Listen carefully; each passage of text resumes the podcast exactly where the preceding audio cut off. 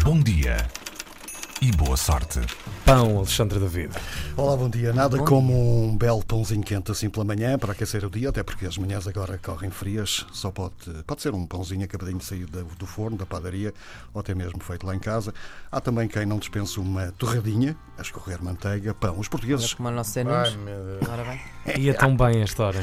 os portugueses gostam de pão. Os portugueses gostam de pão e há quem ache que Portugal tem um dos melhores pães do mundo.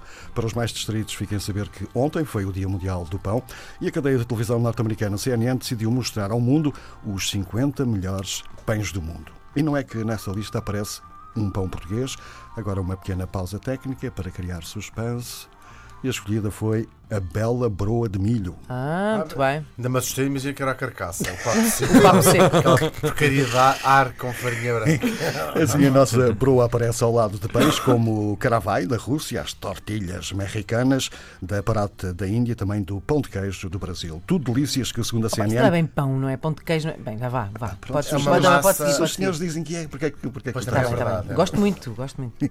Tudo delícias que, segundo a CNN, refletem a notável amplitude das tradições alimentares mundiais. O critério de escolha de Jane Rose Smith, da CNN, para a criação desta lista passou por pensar em pães que incluíssem a junção de um sabor memorável com ingredientes únicos que dão um prazer caseiro a quem os come. E como sublinha William Rubel, historiador de pão, à CNN, o pão é basicamente o que a sua cultura diz que é. No caso português, no caso da broa de milho, a CNN diz que quando o milho e o centeio são moídos em pedra e as farinhas peneiradas e amassadas numa caixa de madeira e que se consegue obter uma versão, é que se consegue obter uma versão do tradicional pão saudável do norte de Portugal. De resto, é destacado ainda o facto de o milho ser o ingrediente rei desta broa de milho e fala-se também, reparem só, na formação de um arquipélago de fragmentos de crosta de Ah. farinha que se expandem sobre as fendas profundas, resultado da cozedura em forno. Bem, adoro. de Parece que não, não sabes bem se estás a falar da terceira travessia do Tejo. That's what she Da said. Pode terceira travessia do Tejo ou- ou, ou, de um, ou de um, ou de um bocado de pão. Pronto, já agora devo confessar que já aconteceu quando escrevi isto, por volta das 5 da manhã. Agora,